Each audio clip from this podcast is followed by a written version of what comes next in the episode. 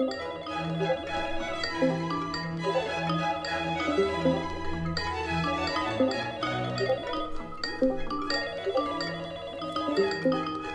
suis Frédéric Le Tourneux et avec Elvire Bornand, on vous propose de suivre le quotidien des habitants, des bénévoles et des professionnels du quartier de la Boissière à Nantes.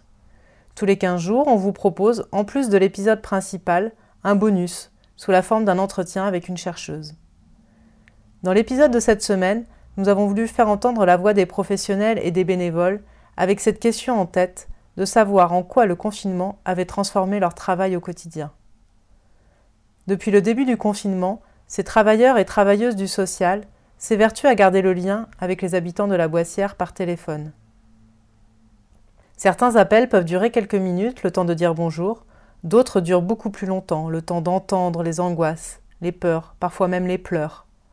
Les émotions surgissent sans prévenir, et le cadre de la relation professionnelle peut s'en trouver modifié. C'est de ce surgissement des émotions dont nous avons parlé dans cet épisode bonus, en compagnie de la sociologue du travail Aurélie Jantet.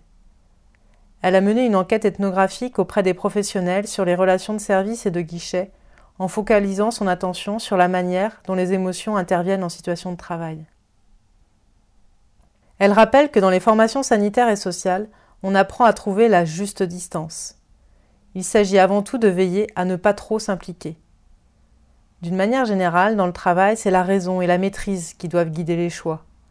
Les émotions, elles, il faut avant tout apprendre à les gérer, à savoir faire le tri entre les bonnes et les mauvaises émotions, entre celles qui sont attendues en situation de travail, comme le sourire de l'hôtesse de l'air, et celles qui sont bannies, comme les pleurs. Or, pour Aurélie Jantet, cet idéal de maîtrise ne marche pas. Les émotions surgissent, quoi qu'il soit fait pour les réprimer. Elles peuvent être positives, comme l'enthousiasme, la joie, ou négatives comme la tristesse, le découragement. Mais en tout cas, elles disent quelque chose de notre implication dans le travail, dans notre recherche de sens.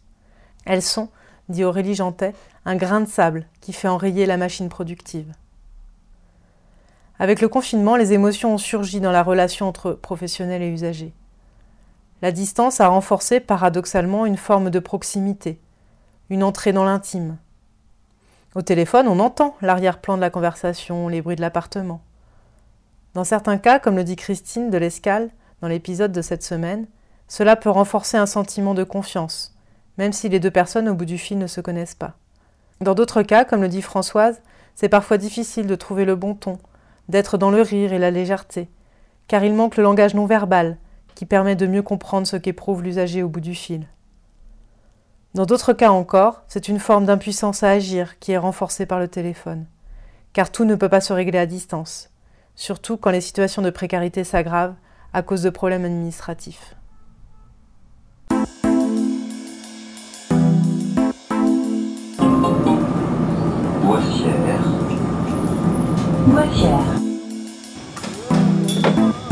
Mais déjà, j'ai un toit sous la tête, c'est bien.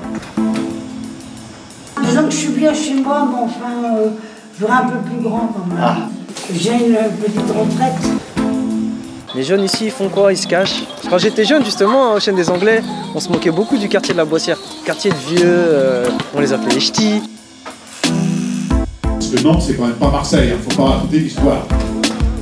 La Bonne Cage, un podcast de Frédéric Le Tourneux et Elvire Bornand.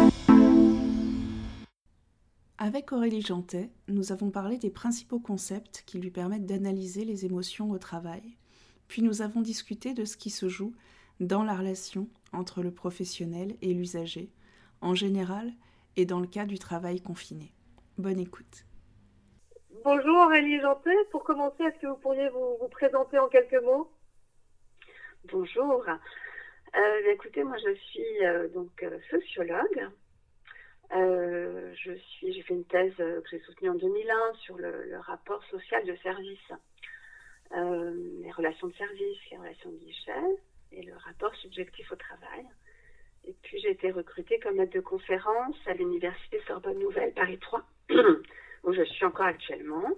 Et parallèlement, je suis chercheur dans le laboratoire qui s'appelle le CRESPA, dans son équipe euh, genre, travail, mobilité. Euh, donc voilà, en quelques mots assez, euh, assez succincts. Et donc, vous êtes sociologue du travail, et donc c'est sous cet angle euh, de la sociologie du travail que vous abordez la question des émotions. Euh, pour, comment on étudie les émotions au travail hein? Qu'est-ce qu'on regarde en tant que sociologue? Comment on, on les étudie?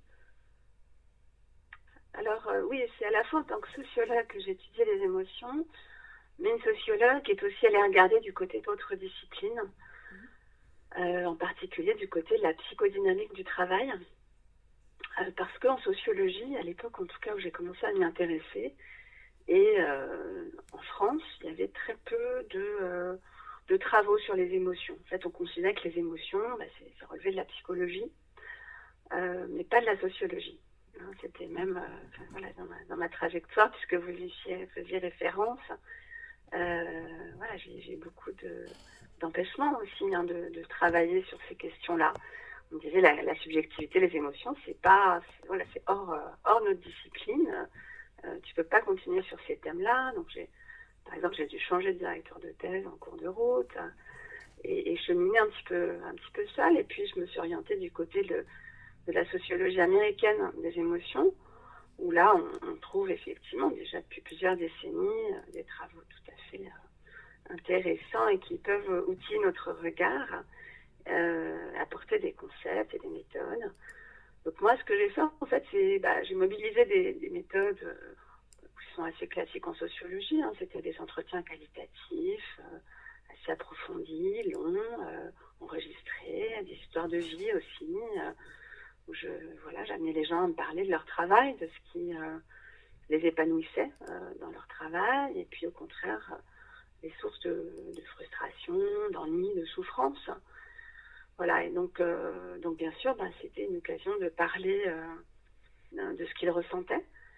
Et puis, euh, parallèlement, je faisais des observations, donc des observations in situ. Donc ça, cette méthode qui, qui est similaire avec l'anthropologie, qui vient de l'école de Chicago, qui est des observations très, très, très systématiques et précises de ce qui se passe euh, voilà, pendant, pendant une période de travail. Donc, on, est assis à côté de la personne qui, qui travaille et on note un petit peu tout ce qu'on voit, ce qu'on ressent, ce qu'on perçoit, mots, mais aussi des gestes, des regards, des expressions de visage, euh, voilà, des sensations. Euh. Et là aussi, on a, on a accès, euh, surtout dans les relations en face à face, dans le, travail de service, à des choses qui relèvent des, émotions. Mmh. Et, vous en parliez, hein, vous faisiez référence à la sociologie américaine des, émotions. Hein, la, la chercheuse Hardy Orscheid parle de travail émotionnel pour qualifier hein, le, fait que les, des individus peuvent être amenés à produire des émotions qui sont attendues d'eux, hein, comme l'hôtesse de l'air qui euh, garde son visage, sur son visage un sourire euh, pendant tout le vol parce qu'on attend d'elle euh, qu'elle soit souriante. Est-ce que vous pourriez nous en dire un peu plus sur cette notion de, travail émotionnel et sur les deux questions qu'il traverse, hein, qui sont celles du genre et celles de la, classe sociale? Alors oui, c'est un concept extrêmement important, effectivement, euh, qui a été introduit par Rothschild et qui est beaucoup repris, je préfère beaucoup à cette autre euh, expression qui est qu'on retrouve encore plus, sans doute, euh, qui est l'expression de gérer ses émotions, la gestion des émotions. Euh, parce que bah, dans le travail émotionnel, euh, bon, d'abord c'est pas de la voilà pas de la gestion euh, dans le sens managérial, c'est tout un travail sur soi qui relève aussi du travail enfin de qui, qui aussi fait ressortir l'aspect social des émotions, c'est-à-dire que les émotions sont des constructions sociales, elles sont voilà normées et, et, et elles dépendent de la société euh, où l'on vit, on a, on a grandi. Donc il y a une socialisation des émotions. On apprend à ressentir certaines émotions, à les nommer, à les exprimer de certaines façons. Et ça, ça effectivement, ça requiert un travail émotionnel, c'est-à-dire un effort euh, qu'on fait pour moduler euh, ces émotions, pour les modeler euh, en jouant sur leur qualité, leur intensité. Et donc, c'est un travail qui vise à, réprimer certaines émotions. Donc, par exemple, la liesse de l'air, son irritation devant des, clients, des voyageurs qui sont agressifs, culottés, désagréables. Ou l'infirmière qui doit réprimer son dégoût, par exemple, par rapport à des plaies purulentes ou que sais-je. Et au contraire, euh, aussi, on, est amené à produire certaines émotions. Euh, la compassion, euh, l'amabilité. dans beaucoup de métiers de service, il y, a des, prescriptions très fortes sur les émotions à produire. Hein, toutes ces émotions, toute cette attitude, en fait, qui est attendue des métiers en contact avec un public. Voilà, et puis parfois aussi de simuler des émotions, hein, puisque c'est pas toujours possible non plus de, produire des émotions authentiques euh, qui soient toujours aussi du côté de, euh, du plaisir, de l'altruisme, etc. Euh, voilà, et donc ces émotions, ce travail émotionnel, il est effectué par chacun d'entre nous, hein, parce qu'en tant qu'êtres sociaux, on a ben, à s'adapter aux situations et à essayer de répondre de façon pertinente aux situations sociales, c'est-à-dire de ne pas produire des émotions qui contreviennent aux normes sociales. Euh, donc c'est un travail émotionnel que tout le monde fait, mais dans certains métiers, euh, c'est un travail émotionnel. C'est, un double travail. disons c'est un, travail qui est donc à la fois attendu par la société, mais aussi attendu par son employeur. Et donc là, il y a des, prescriptions plus fortes, plus précises, et aussi une, contrainte euh, qui est d'un autre ordre, puisqu'il s'agit de si, on ne fait pas si on ne produit pas ces émotions, euh, ça peut être un motif de, bah, perte de son travail. Donc, euh, donc voilà, donc là, ça, on, entre encore dans une autre dimension, si on peut dire, avec ce travail émotionnel tel qu'il est attendu dans tout un tas de métiers et qui sont effectivement voilà, des métiers la plupart du temps féminins, hein, réalisés par des femmes. Donc avec cette supposition en fait que euh, bah, ce serait des qualités féminines euh, d'être aimable par exemple, ce serait plus euh, facile si on est une femme que si on est un homme, que naturellement on aurait plus de, de, propension comme ça à, s'occuper des autres avec le sourire, etc. occultant bah, le fait que c'est un travail, y compris pour les femmes, même s'il y a une socialisation différente aux émotions. Donc je pense qu'il y a effectivement euh, des différences entre les hommes et les femmes, qui sont évidemment pas du tout d'une nature euh, innée, mais d'une nature euh, construite, parce qu'on n'est pas élevé de la même façon. Il n'empêche que malgré, malgré, ces, malgré ces différences, il y a, ça représente un travail. Donc un travail, donc c'est un effort, c'est un coût, ça, ça génère une fatigue, ça génère aussi tout un tas de questions sur bah, qui on est, qu'est-ce qu'on ressent vraiment quand on est amené toute la journée à simuler euh, ou à produire des émotions euh, parce qu'on nous demande et qui sont peut-être pas celles qu'on éprouverait si euh, on était un peu plus libre de, de, faire émerger en fait ces émotions qui nous traversent et qui sont toujours plurielles, ambivalentes, contradictoires, hein, qui ne sont jamais que du, voilà, des émotions, comme on les qualifie parfois de positives, elles ne sont jamais que positives.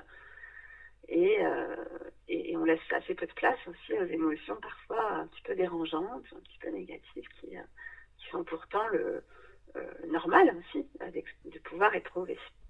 Donc voilà, donc effectivement, il y a un lien avec la question du genre qui est très très fort, la question de, effectivement l'assignation à ce travail émotionnel et puis de la reconnaissance du travail émotionnel qui fait beaucoup défaut puisque ce sont évidemment des métiers qui sont très peu valorisés. Donc c'est là qu'on arrive aussi à la question de la de la classe sociale, c'est-à-dire qu'effectivement, c'est très lié, puisqu'on a, on, pense que ce sont, euh, euh, enfin, je dis on, mais c'est la société, la façon dont elle est structurée, hein, suppose que euh, bah, chez les femmes, ce serait plus naturel, et ça demande donc pas, ça demanderait pas un travail, bah, du coup, il n'est pas nécessaire de, les, de le rétribuer sa juste valeur. et du coup, bah, effectivement, ce sont des métiers qui sont peu valorisés, mal payés et voilà, ce qui, ce qui euh, bah, aujourd'hui, dans cette période de confinement, euh, pose, pose question enfin un petit peu plus, en fait, même si les, les, travaux féministes, évidemment, questionnent ça depuis très longtemps, et les sociologues. Mais euh, là, en ce moment, effectivement, ça, prend une dimension, en tout cas, ça, devient une question un, un petit peu qui, qui, qui aussi touche le débat public de façon plus large. Mmh. Et dans, dans l'épisode 5 euh, là, qu'on va mettre en ligne et pour lesquels on vous a demandé de, de faire cet entretien en, en miroir, on s'intéresse particulièrement à la question du, travail social des travailleurs sociaux qui ont, dans leur formation, eu cette socialisation émotionnelle dont vous parlez, c'est-à-dire qu'ils ont appris finalement à éprouver les bonnes émotions, en rejeter d'autres avec cette idée qu'ils doivent, doivent, doivent, trouver euh, la bonne distance, ou en tout cas la juste distance, pour pas être affectés euh, par la relation euh, à l'autre. Est-ce que vous pouvez nous en dire un peu plus? Vous avez, dans, dans, votre mm. livre Les émotions de travail, souligné cette notion de, de, de, travail émotionnel spécifique au, au, travail social. Est-ce que vous pouvez nous en dire un peu plus sur comment ça s'acquiert et ça se transmet, cette socialisation émotionnelle À la fois oui. en formation et puis aussi euh, sur les premiers pas euh, ben, en emploi et, et, au travail. Ouais, effectivement, dans ces métiers, il y a une insistance sur euh, la bonne distance. C'est-à-dire qu'en fait, euh, voilà, évidemment, ça, ça, renvoie quelque chose. On, voit tous, je pense, intuitivement, hein, puisqu'on a, on a tous parfois trouvé cette bonne distance. Hein, c'est tout un, euh, voilà, toute, une subtilité dans, les relations, en fait, hein, qu'on qu construit autour de nous. Euh, mais en même temps, cette insistance sur cette bonne distance dans les formations de, de, des travailleurs sociaux qui en constituent vraiment un, une culture commune en fait, et donc intéressant euh, le, poids que ça, a pris. Euh, je trouve est assez emblématique euh, bah, de, nos valeurs euh, sociétales en fait, en social, c'est-à-dire en fait cet accent qui est mis sur la distance, hein, si elle n'est pas bonne. Donc bon, cette, appréciation est toujours voilà, délicate, mais pourquoi pas parler par exemple de la bonne proximité?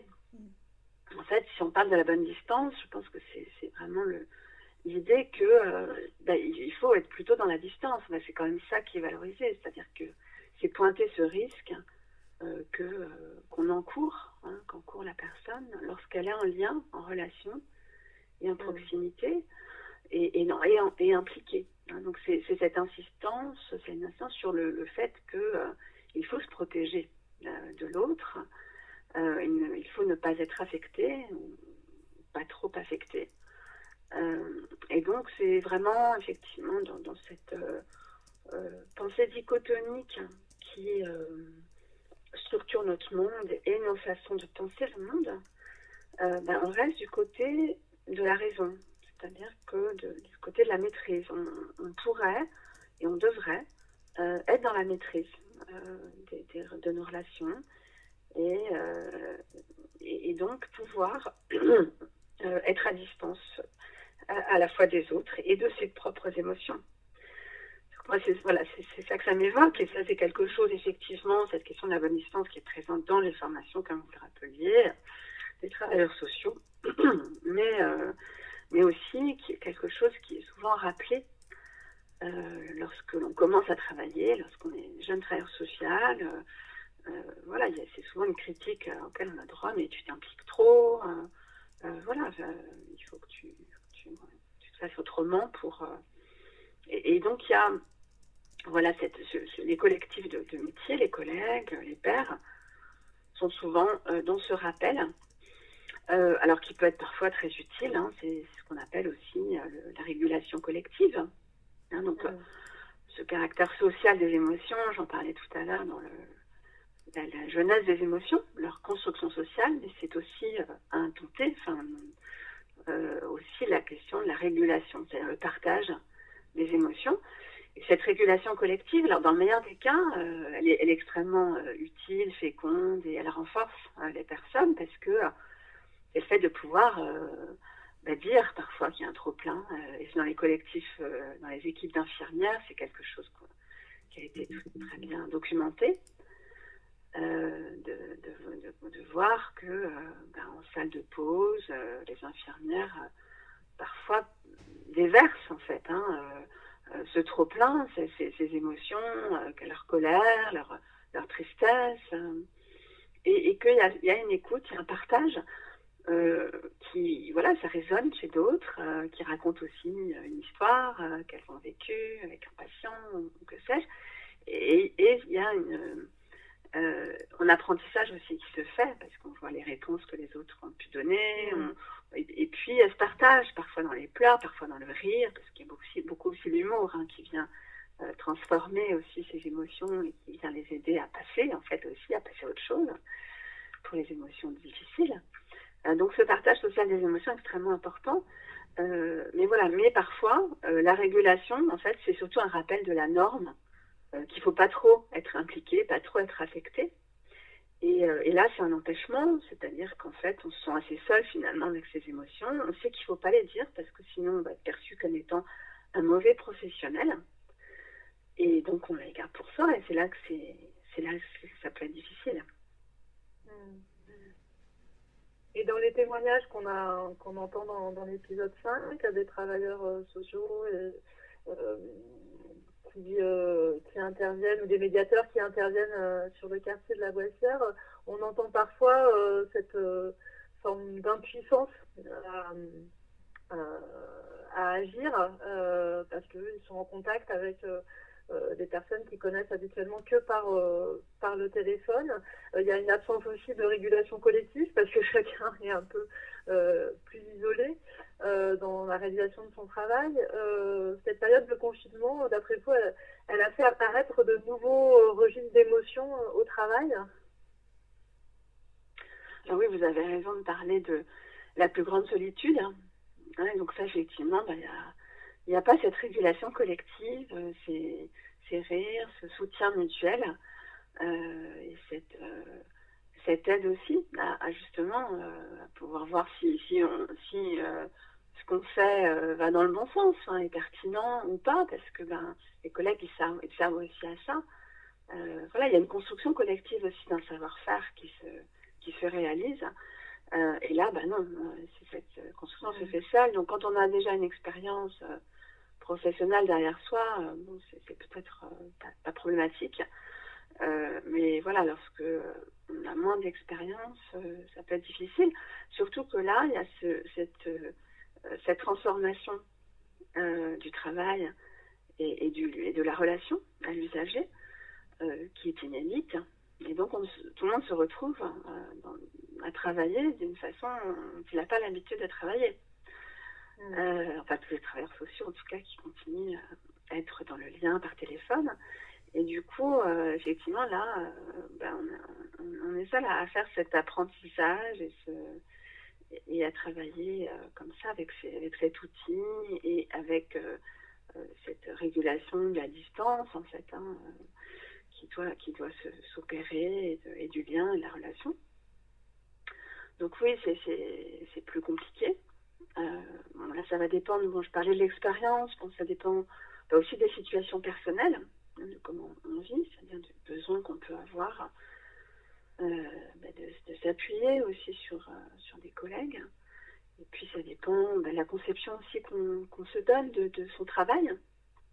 Donc, il y a plusieurs paramètres, je pense, qui jouent dans la façon dont on peut vivre positivement ou négativement cette période de confinement euh, dans, le travail euh, qu'on opère. Euh, mais effectivement, le, le, fait de travailler par téléphone n'est pas forcément en soi euh, quelque chose qui vient amoindrir le sens du travail ou son, efficacité ou qui, ou qui est problématique en fait, parce que bon, on, on sait que c'est une façon de travailler, que, le- que le téléphone est quand même un outil qui est aussi euh, euh, très, très très commun et, et donc qui permet vraiment euh, le lien. Le lien n'est pas du tout diminu- enfin comment dire, amputé en fait hein, par le téléphone. Alors il y a des choses effectivement, bien sûr, qui ne passent pas par le téléphone. hein.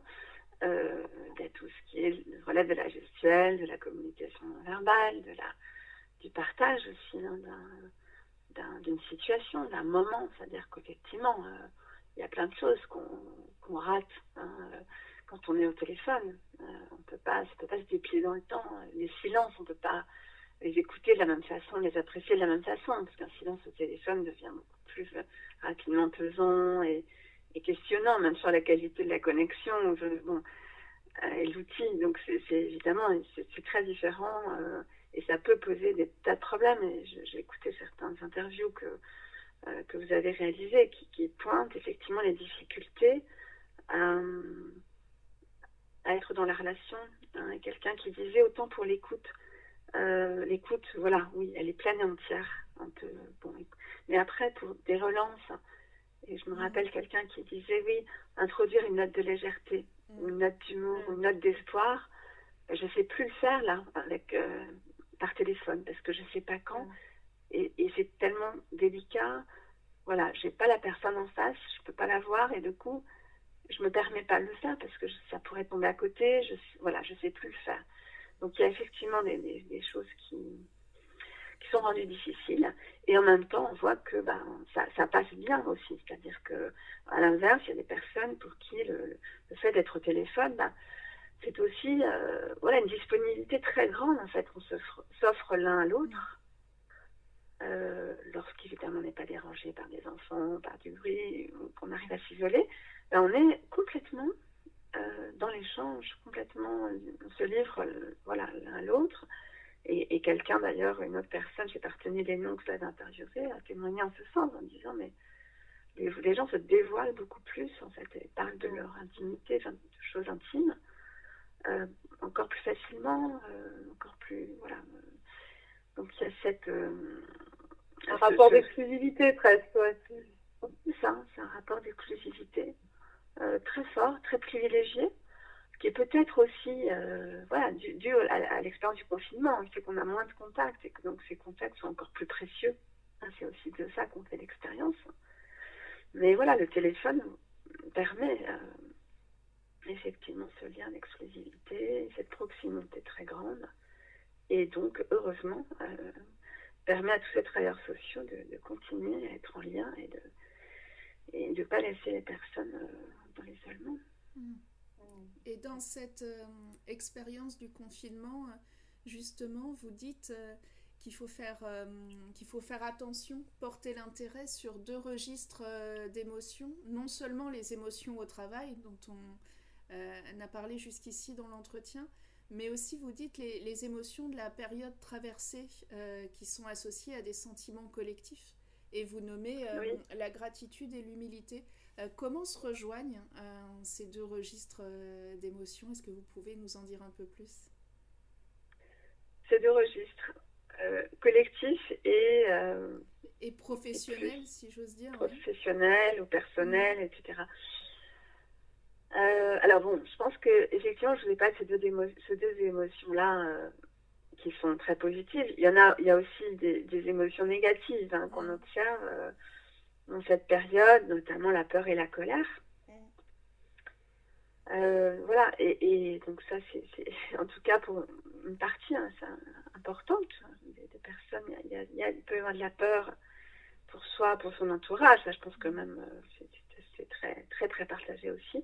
Et pour une partie de la colère par rapport, voilà, par rapport à des choix aussi politiques, de, gestion de cette pandémie, par exemple, euh, ou, d'autres motifs hein, qui font que il peut y avoir de la, colère aussi.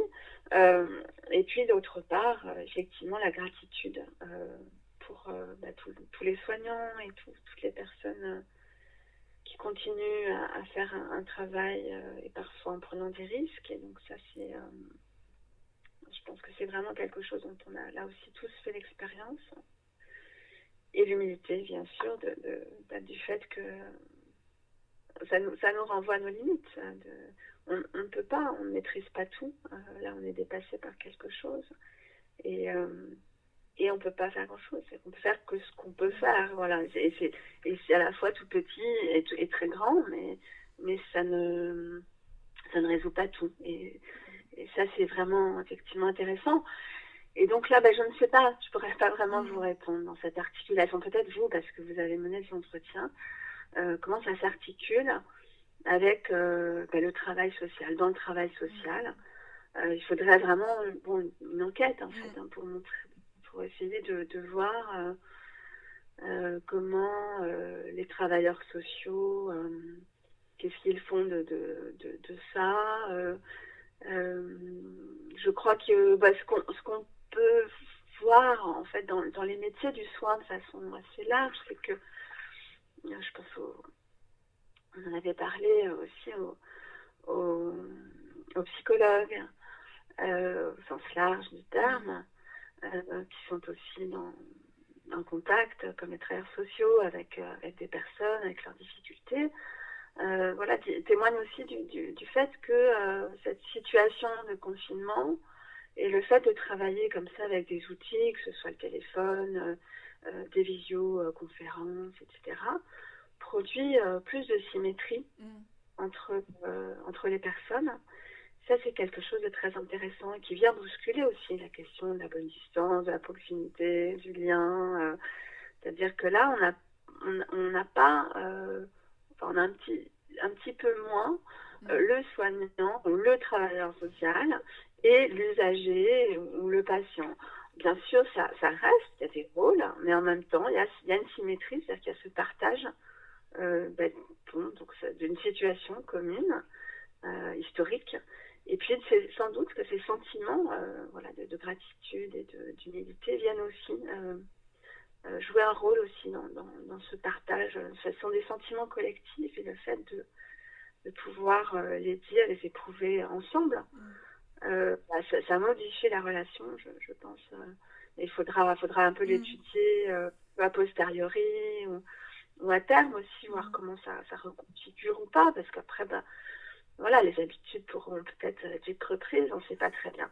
Puis il y a aussi la valeur hein, mm. donnée au travail, qui vient, euh, c'est quelque chose qui, voilà, la, la, pandémie et le confinement vient rebattre les cartes mm. des hiérarchies sociales euh, entre euh, bah, les, les, dominants, voilà, ceux qui sont en haut de la hiérarchie, et euh, bah, les, les, petites mains, les, gens euh, qui, qui, qui, font tout ce, tout ce, travail du quotidien, que ce mm. soit les travailleurs sociaux, les soignants, euh, les instituts, les caissières, les livreurs, etc. Là, tout d'un coup, bah, effectivement, on s'aperçoit que bah, les, métiers importants bah, ne, ne, le sont pas forcément tant que ça, mm. et que les petits métiers comptent plus. Euh, ont plus de valeur euh, là aujourd'hui, euh, dans, voilà, dans, l'immédiat. De, Et donc ça vient ben, redéployer, redéplier un peu les choses. Et, et bon, je, je, ne sais pas hein, si mm. ce que ça va les, évidemment laisser comme trace. il y a cette prise de conscience aussi, la collective, bon, qui, qui, dont on peut espérer hein, qu'elle qu'elle génère des, changements à la fois objectifs, hein, évidemment, en termes de revalorisation euh, euh, financière, hein, économique de ces métiers, mais aussi dans le, la considération mm. et euh, qu'on a de ces métiers, en fait, c'est-à-dire l'image sociale, et puis dans le dans le, le fait de leur redonner à tous ces métiers-là un pouvoir, une marge de manœuvre sur leur propre activité.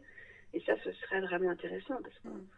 voit quand même qu'on a énormément de d'injonctions, euh, de euh, un mode très gestionnaire avec des réformes à tout bras, etc. Et des, et des, des objectifs qui se déclinent euh, de mm. façon quantitative et qui n'arrêtent pas de, de, changer, etc. Sur tous ces métiers. Et qu'ils n'ont rien, ils n'ont pas leur mot à dire. Et là, c'est effectivement peut-être aussi une occasion à apprendre. Hmm. Euh, euh, justement, ben justement sur, ce, sur cet aspect, si, si, on reprend différents éléments que vous avez euh, abordés jusque-là, on voit que, ben, vous venez de le dire, le, le, genre et la classe sociale qui sont des dimensions connues de ceux qui travaillent sur, sur la question euh, des, émotions au travail, euh, on l'a euh, acquis une visibilité le, temps, le temps du confinement, notamment par, par l'intérêt concret porté aux, petites mains, je crois, que, je crois que vous les avez appelées, en tout cas aux, métiers de service et du soin, qui, sont, qui sont en bas des hiérarchies salariale et souvent de la, considération. On peut penser aussi à l'éducation nationale, mais qui sont retrouvés en première ligne. Donc c'est cette question du, genre et de la classe, c'est aussi la question de la symétrie que vous avez soulignée et qu'on trouve très intéressante dans le cadre des politiques sociales, où souvent le, matériel qui vient à l'esprit quand on pense aux politiques sociales, c'est le guichet. Qui est, euh, qui, qui, qui est, profondément euh, asymétrique entre la personne qui, attend debout et qui fait la queue et celle qui est de l'autre côté euh, du guichet avec son ordinateur. Et là, chacun était chez soi et, peut-être qu'il y a eu un, glissement de cette asymétrie dans les conversations téléphoniques qui sont jouées. Et donc plus largement, en vous écoutant, euh, je pense à ce que vous dites euh, dans votre travail du fait que les émotions peuvent avoir euh, une force subversive, elles peuvent enrayer la machine en étant le petit grain de sable qui, coince, mais qui, parce qu'il coince, permet de se réapproprier son travail. On ne peut pas savoir ce qu'il en sera pour le travail social post-confinement, mais vous avez étudié par ailleurs ce grain de sable. Euh, est-ce que vous pouvez euh, nous dire dans quelles conditions euh, il peut y avoir une réappropriation du travail grâce aux émotions Oui, alors c'est un, grand sujet, cette question de, du rôle des émotions. mais effectivement, je n'ai parlé comme d'un grain de sable, c'est-à-dire que ça renvoie à ce que je, je disais tout à l'heure sur le fait que dans notre société, la raison euh, est valorisée, euh, alors que les émotions sont considérées voilà, comme quelque chose de plus euh, subjectif, dévalorisé du côté des femmes, des enfants, des fous, mm-hmm. des populations, des autres en fait, non instruits, mal éduqués. Enfin, il y a quelque chose de, de très péjoratif qui est classiquement associé aux émotions. Euh, voilà, même si, même si on, il y a quand même une période euh, un petit peu, euh, on parle plus des émotions hein, depuis une dizaine d'années, je dirais, ou une quinzaine d'années. Elles sont un petit peu plus dans le discours, en tout cas valorisées.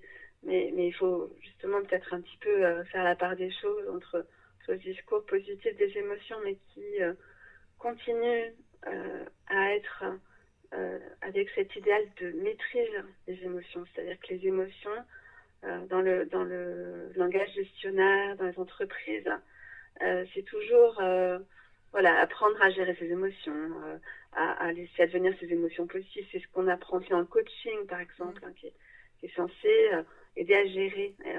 et donc, il y a toujours cet idéal de maîtrise, comme si on pouvait faire le tri, en fait, alors que en fait, ça ne se passe pas comme ça.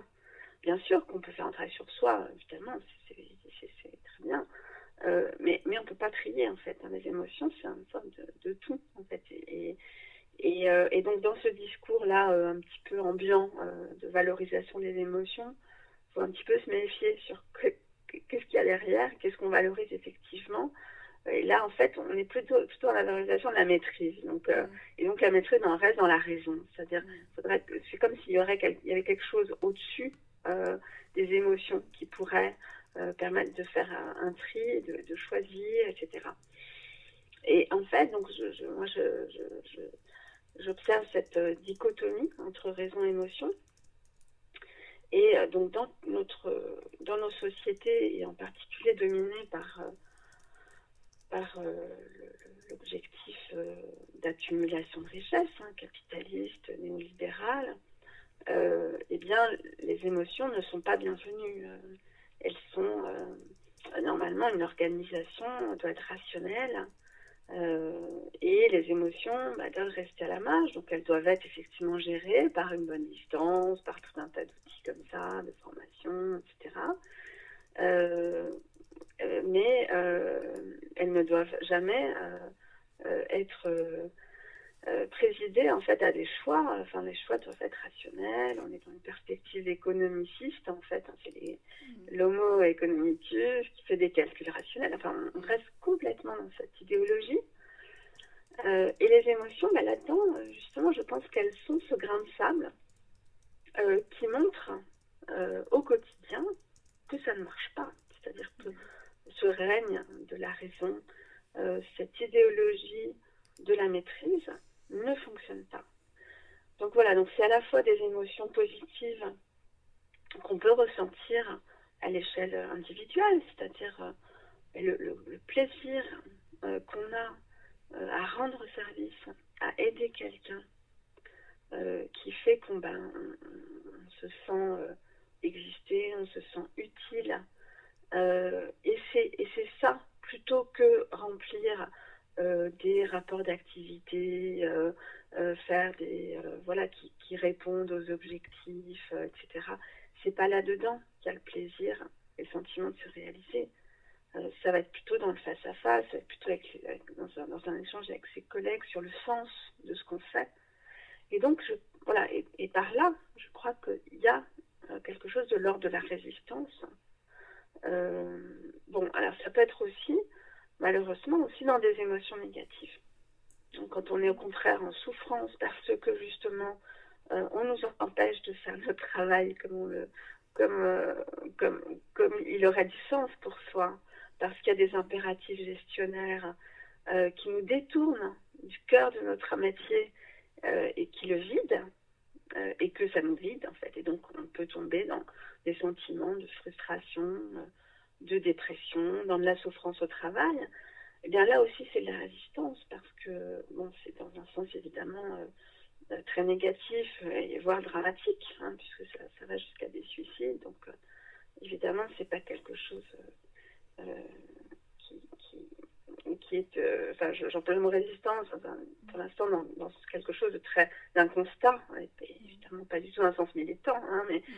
Mais, mais c'est un arrêt, c'est-à-dire que c'est une dénonciation aussi, c'est un arrêt de la machine, c'est-à-dire que là, quand on est en arrêt de travail, par exemple, euh, c'est un, un, coût évidemment subjectif énorme et social aussi, euh, mais euh, voilà, c'est aussi pointer du doigt hein, que que, que il y a un problème avec l'organisation du travail mm. telle qu'elle domine.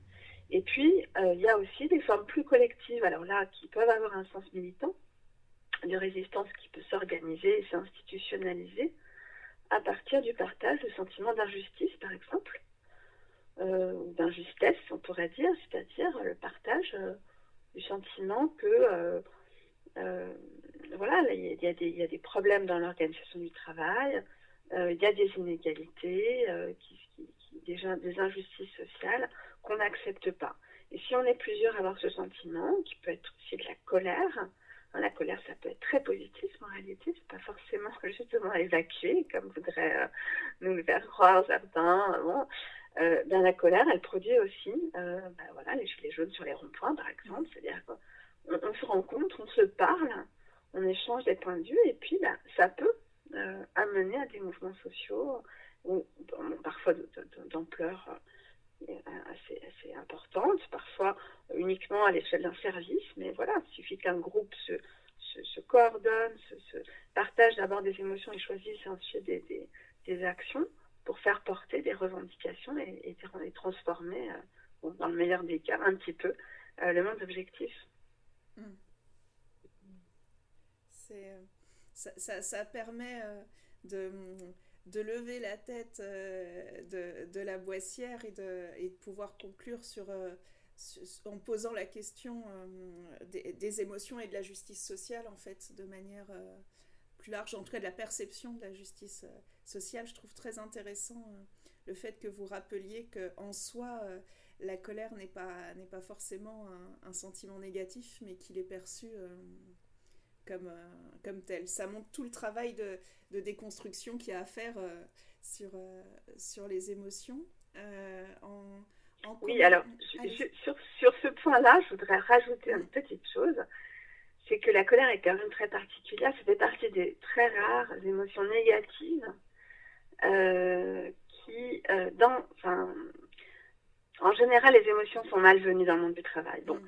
la colère a un statut particulier parce qu'elle peut être tout à fait acceptée euh, et, bienvenue, mais il faut être au l'échelle sociale. Voilà. Mm. Si on est dominant et qu'on se met en colère, voilà, là, là, on peut le faire. C'est-à-dire mm. qu'un patron qui se met en colère, qui, est perçu comme étant. Hmm euh, non, excusez-moi, je vous ai coupé, mais c'est parce qu'au moment où vous le disiez, je pensais à l'expression euh, taper du poing sur la table. qui illustre souvent le bon dirigeant. Exactement. C'est tout à, tout à fait ça. C'est celui qui sait ce qu'il veut mm.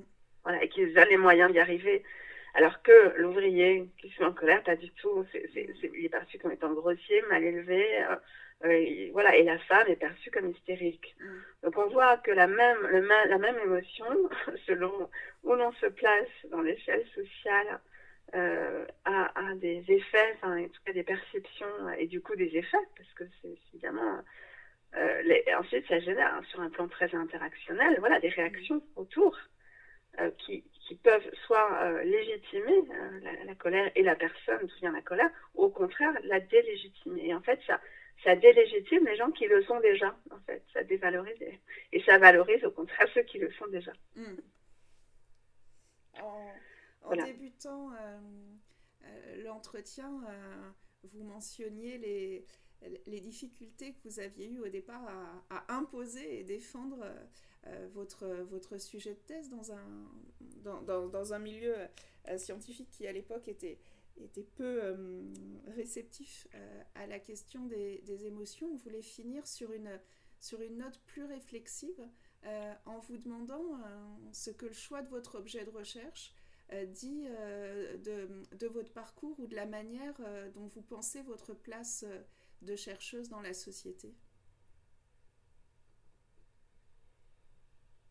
Si jamais ça dit quelque chose, bien sûr. Euh, c'est une très large et difficile question. Mm.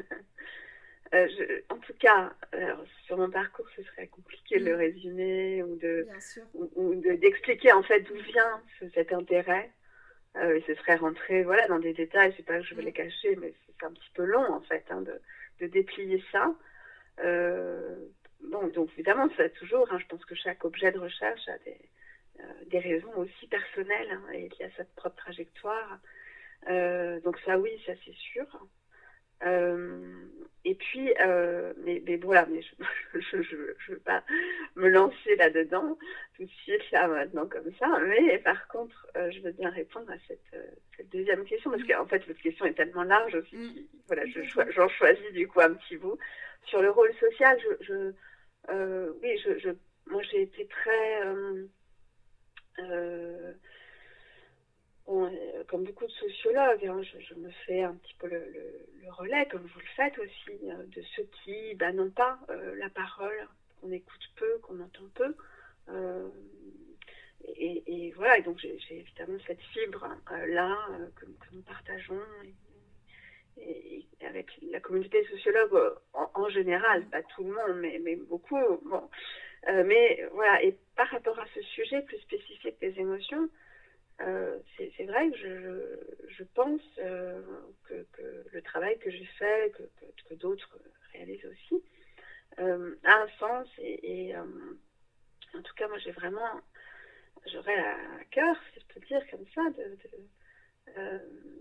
de, de, faire accepter plus largement, essayer de convaincre que les émotions ont une place, pas seulement dans la sphère privée, mais aussi dans la sphère professionnelle, et qu'il faudrait qu'on apprenne euh, à les accueillir et à leur faire de la place pour qu'elles puissent justement arrêter de nous faire du mal, parce que parfois, si elles n'ont pas de place, ben, elles n'existent qu'en nous, et, il faudrait en fait qu'on ait plus la possibilité de, les accueillir pour qu'elles ne soient pas justement euh, qu'elle ne se retourne pas contre nous. Parce qu'en fait, il y a une sorte de, j'appelle ça la domination émotionnelle aussi, c'est-à-dire que c'est aussi un, un, un, instrument de domination des émotions, euh, en tant qu'elles sont normées. Hein. Je le disais tout à l'heure, par exemple, la femme qui, qui se met en colère ou n'importe quelle personne qui, qui, pleure en réunion de travail, par exemple, euh, elle risque voilà, d'être discréditée.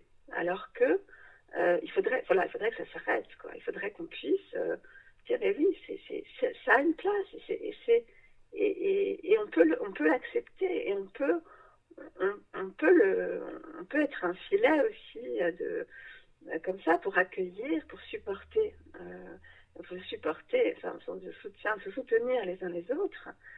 Et ne pas être dans cette illusion toujours hein, qu'on pourrait être uniquement dans la raison, dans la maîtrise, Donc je, pense que, enfin voilà, c'est un des rôles que je, que je pense pouvoir un, tout petit peu essayer de faire bouger les choses dans ce sens, c'est-à-dire de, j'ai appelé ça de réaffectiver le monde du travail, mm. euh, pour que, euh, effectivement, je pense que ça, ça peut avoir un, vrai impact, à la fois en termes de prévention de la souffrance au travail, et à la fois en termes de justesse hein, de, de, ce qu'on fait au travail, c'est-à-dire je pense que les émotions ont un vrai rôle pour travailler mieux, en fait, de façon plus pertinente, c'est-à-dire que les, émotions évidemment, ne doivent pas fonctionner seuls, mais avec la raison, main dans la main avec la raison.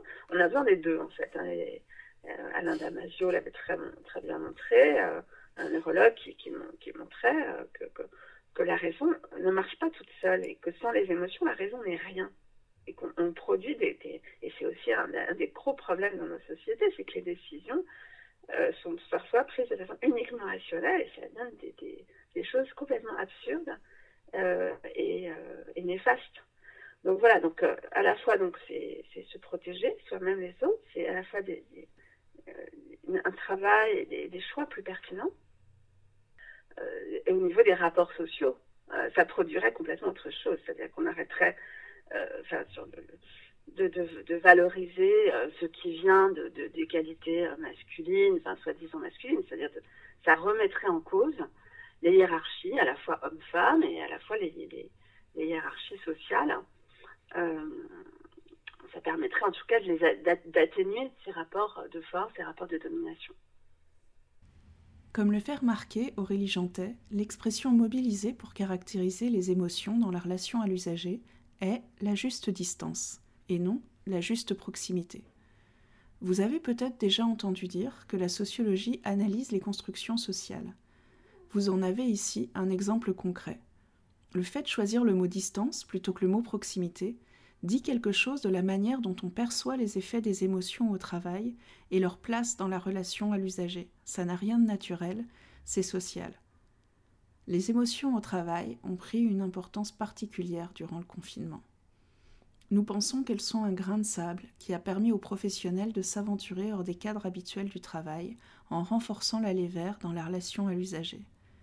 Cela a-t-il affecté durablement les pratiques? C'est ce que nous verrons dans les prochains épisodes. On se retrouve donc dans 15 jours avec cette fois un épisode consacré au thème du logement et de l'habité. Si ce thème vous intéresse, vous pouvez d'ores et déjà écouter l'entretien que nous a accordé la chercheuse Marion Sego, anthropologue de l'espace. À bientôt.